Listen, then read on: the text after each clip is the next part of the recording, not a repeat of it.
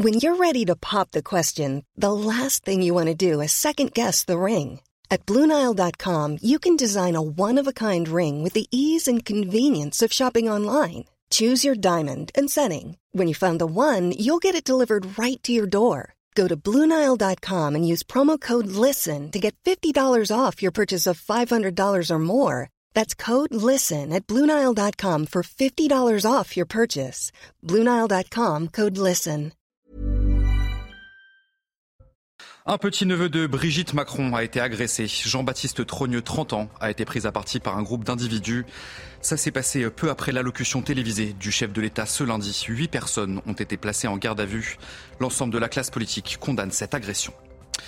Le suspect interpellé après la fusillade de Villerue est bien connu des services de police. Cet homme de 38 ans compte 140 faits de délinquance à son actif. Sa garde à vue doit durer jusqu'à mercredi. Nos envoyés spéciaux sont toujours sur place.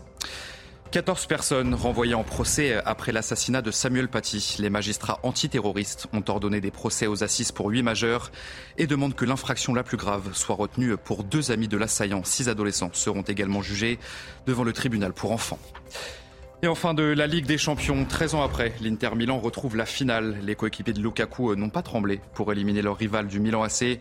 Les Nerazzurri se sont imposés un but à zéro après avoir remporté le match aller. L'Inter affrontera soit Manchester City, soit le Real Madrid. On saura ça ce mercredi. On verra tout ça dans votre journal des sports.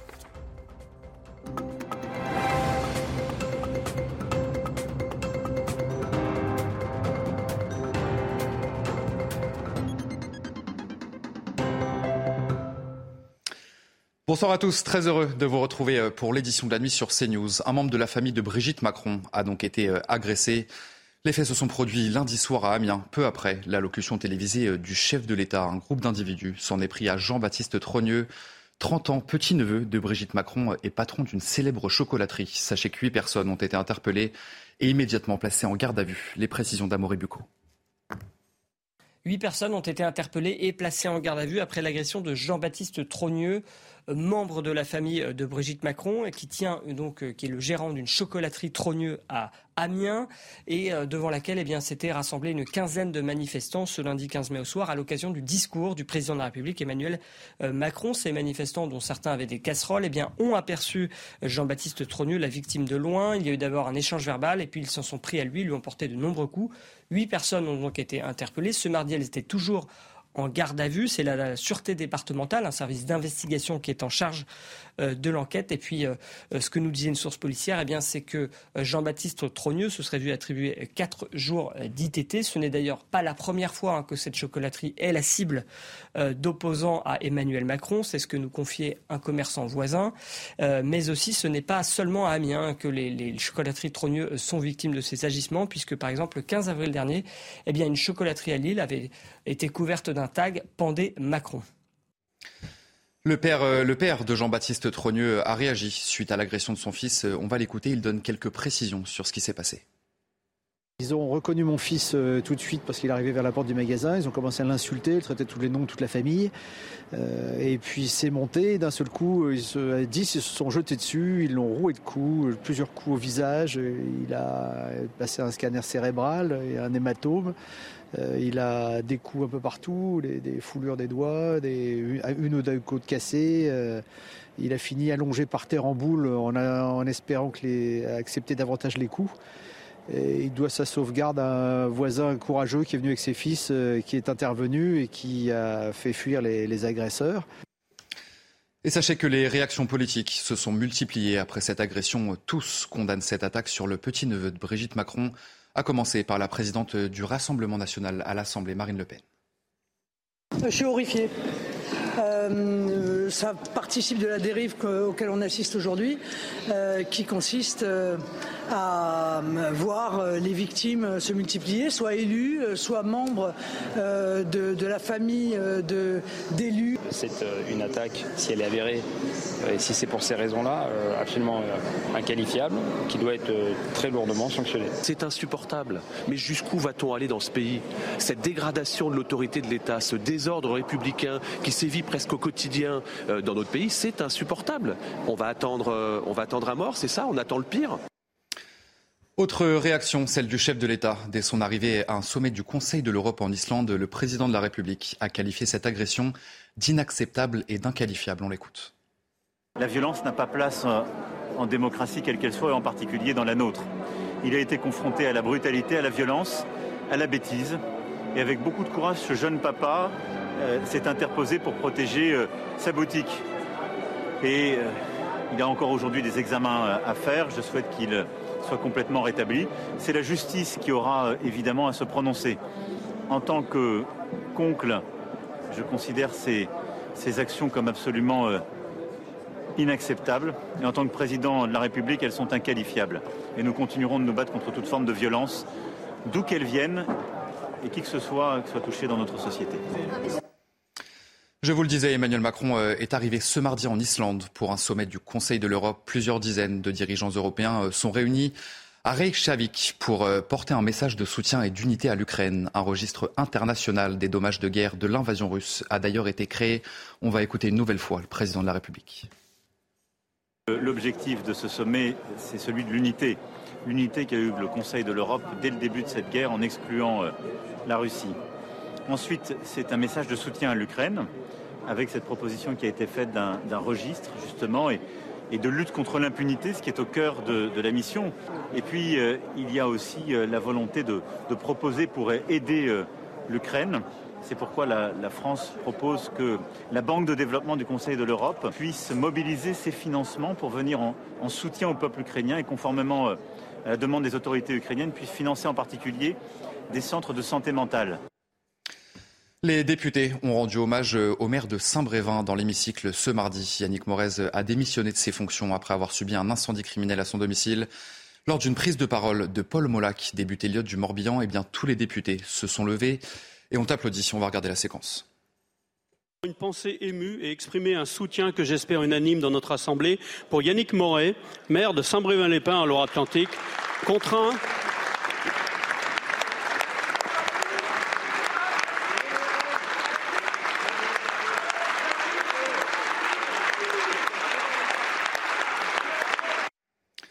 Allez, euh, tout autre chose. Dans ce journal, on va parler euh, du harcèlement scolaire et de Maël. Ce jeune garçon de 10 ans euh, a quitté l'école après avoir été harcelé par ses camarades de classe pendant plus de trois ans.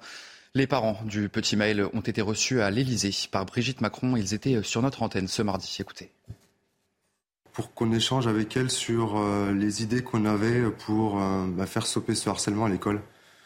Parce que parce qu'on parle beaucoup de ça, mais malheureusement, il ne s'arrête pas le harcèlement.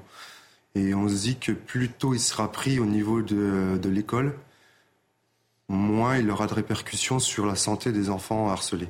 Elle en a fait une de ses priorités, donc c'était, on va dire, normal euh, de se rencontrer. En France, nombreux sont les élèves qui sont victimes de harcèlement scolaire à l'école. Chaque année, ils sont entre 800 000 et 1 million à en être victimes. Alors où en est la lutte contre le harcèlement scolaire dans notre pays? Élément de réponse avec ce sujet signé Jeanne Cancard. Lucas, 13 ans, s'est pendu chez lui dans les Vosges le 7 janvier dernier. Deux semaines plus tôt, Ambre, 11 ans, a sauté du quatrième étage de son immeuble dans la Drôme le soir de Noël. Deux histoires tragiques qui ont un point commun. Ces élèves subissaient un harcèlement scolaire. Chaque année en France, ils sont entre 800 000 et 1 million à en être victimes. Les actes de harcèlement ont lieu dans 54% des cas au collège, 23% en primaire et reste minoritaire au lycée. Au-delà des actions à mener au sein de l'école, Philippe Cohen, président de l'ONG Respect Zone, tente de se battre contre un fléau presque incontrôlable, le harcèlement en ligne. Première demande qui nous manque cruellement, c'est que par élève, il y ait un budget annuel par élève qui soit alloué pour faire de l'éducation aux écrans et faire de la prévention contre la toxicité du harcèlement scolaire et du harcèlement sur les réseaux sociaux aucune limite horaire au fait d'être sous attaque d'une meute, d'un collectif, puisque le, téléphone portable, on le retrouve euh, après l'école. Plusieurs lignes d'écoute existent pour les élèves, mais de leur côté, la majorité des enseignants s'estiment peu armés face à la lutte contre le harcèlement scolaire.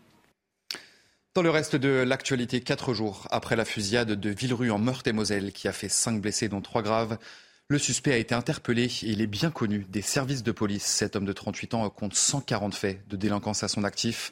Sa garde à vue doit être, euh, levée ce mercredi. Les habitants du quartier déplorent l'insécurité et attendent désespérément un renfort des forces de l'ordre. Marine Sabourin, Adrien Spiteri, Régine Delfour et Fabrice Elsner.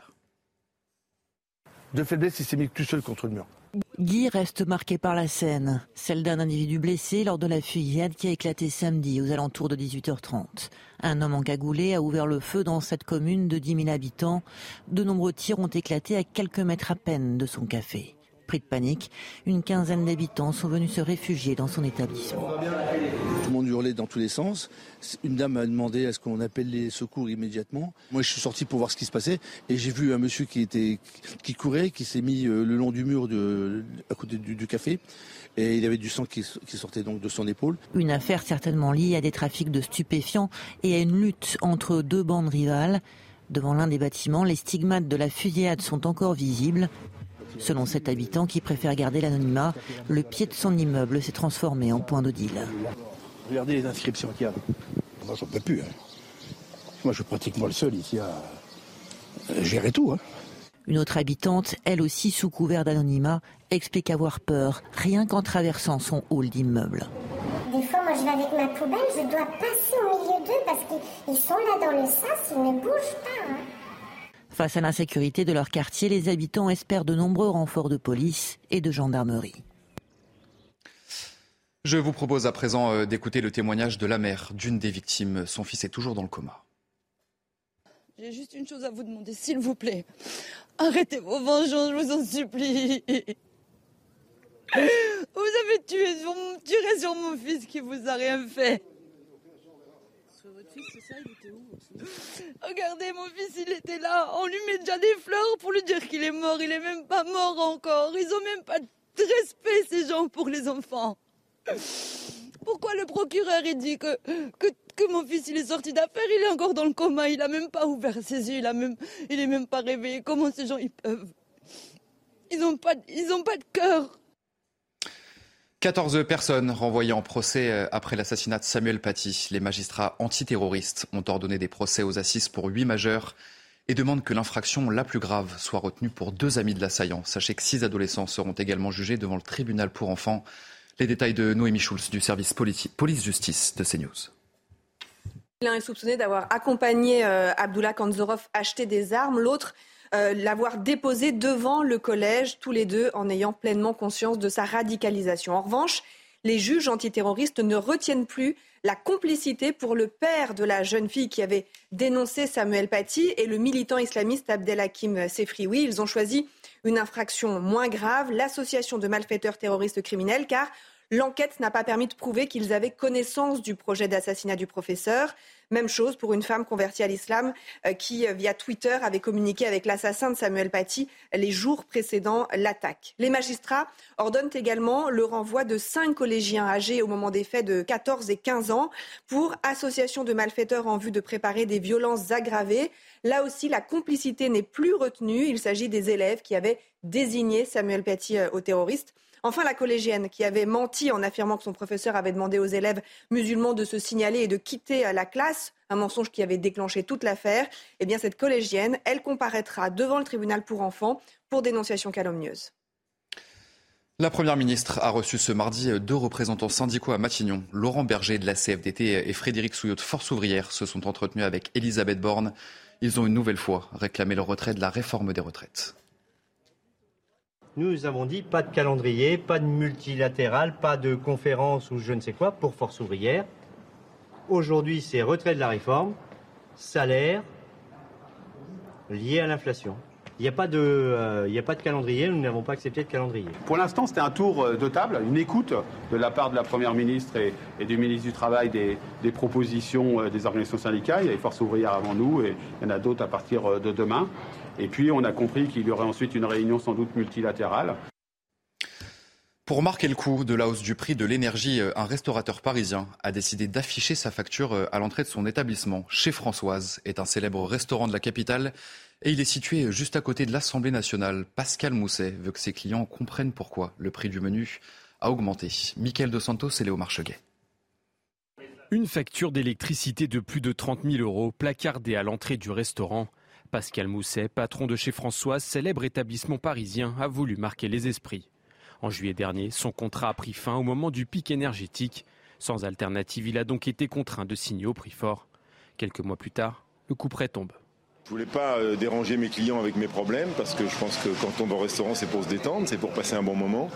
Mais toutefois, quand j'ai vu arriver euh, les factures cet hiver, les premières factures de novembre, de décembre, je me suis affolé un petit peu euh, parce que on est passé de facture de 4 000 euros à facture de 20 25 000 euros. Si son établissement n'est pas en danger, Pascal Mousset manifeste son mécontentement pour défendre ses confrères. L'initiative lui permet aussi de justifier la hausse du prix des menus. Si je dois mettre un euro ou deux euros de plus sur le menu, je veux que mes clients sachent que ça va pas dans ma poche. C'est juste pour faire euh, survivre ma boîte. Hein. C'est juste pour euh, essayer d'être. En... On est en mode survie comme pendant le Covid. Aujourd'hui, son fournisseur d'énergie refuse toute négociation. Aujourd'hui, je suis enfermé dans un contrat pour 4 ans. Euh, Engie a refusé de renégocier. Euh, les pénalités, si je dois signer, sortir du contrat, sont exorbitantes, donc dissuasives de l'ordre de 300 ou 400 000 euros. Considéré comme une grande entreprise, chez Françoise n'a pas bénéficié du bouclier tarifaire. Et puis c'est parti pour la 76e édition euh, du Festival de Cannes. Le coup d'envoi a été donné ce mardi soir par Catherine Deneuve. Une cérémonie orchestrée par sa fille, la comédienne Chiara Mastroianni. La compétition démarre ce mercredi avec deux longs métrages. Et enfin, on va parler euh, des prix exorbitants des billets pour les Jeux Olympiques de Paris. 2700 euros, c'est le prix euh, pour assister à la cérémonie d'ouverture le 26 juillet 2024. En plus des prix démesurés, eh bien, la plupart des disciplines sont indisponibles pour des billets vendus à l'unité. Explication, Augustin Donadieu. Vous comptez assister au JO 2024 Votre banquier pourrait vous en dissuader. Alors que la plupart des épreuves n'ont plus de billets disponibles, les seuls restants atteignent des sommets. Les prix oscillent entre 70 euros pour assister aux disciplines les moins demandées, jusqu'à 980 euros pour voir une épreuve d'athlétisme par exemple. En revanche, si vous souhaitez assister à la cérémonie d'ouverture, il vous faudra débourser au minimum 2700 euros. Face à ces prix exorbitants, les fans de sport sont nombreux à exprimer leur désillusion et à ironiser sur les réseaux sociaux. Le billet pour la cérémonie d'ouverture est à 2700 euros. Comment vous faire apprécier les Paralympiques Je regarde pour la cérémonie d'ouverture et là je meurs de rire quand je vois le prix du billet pour une personne. Le 27 juillet, j'aurai déserté la capitale.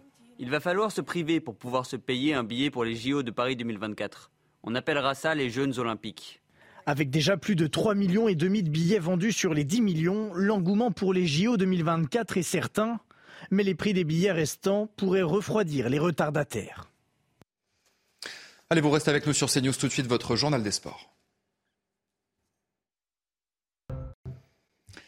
Et on ouvre ce journal des sports euh, avec la qualification de l'Inter Milan en finale de la Ligue des Champions. Euh, déjà vainqueurs au match aller. Les Nerazzurri ont dominé le Milan AC 1 but à 0. Grâce au champion du monde Lautaro Martinez, les Interistes retrouvent la finale pour la première fois depuis 2010. C'est Romain Aran qui vous raconte ce match.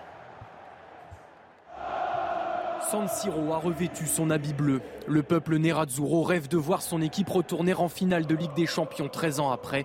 Avec deux buts d'avance, l'Inter est en confiance, mais avec le retour de Raphaël Leao pour Milan, méfiance. Théo Hernandez allume la première mèche pour les Rossoneri. 11e minute, débordement rageur de Sandro Tonali. En retrait, Brahim Diaz trouve André Onana sur la trajectoire de sa frappe. Les occasions s'accumulent, Leao rate le cadre. Un manque de réalisme proche de coûter très cher Mike Maignan s'interpose brillamment et empêche l'Inter de compter trois buts d'avance au cumul des deux matchs. Le maillot d'Olivier Giroud fait les frais du combat qui se déroule en seconde période. Milan peine à se créer des occasions et l'Inter va en profiter.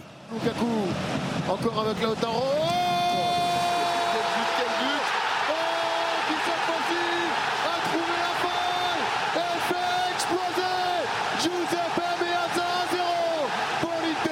San Siro ne s'y trompe pas. L'Argentin inscrit le but de la qualification en finale face à un Mike Maignan dont la main n'est pas assez ferme.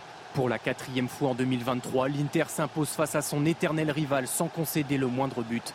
Les Nerazzurri vont pouvoir tenter de décrocher leur quatrième Ligue des Champions. Et l'Inter affrontera euh, en finale le vainqueur de la deuxième demi-finale entre le Real Madrid et Manchester City. Les Citizens euh, sont encore en course pour un triplé exceptionnel.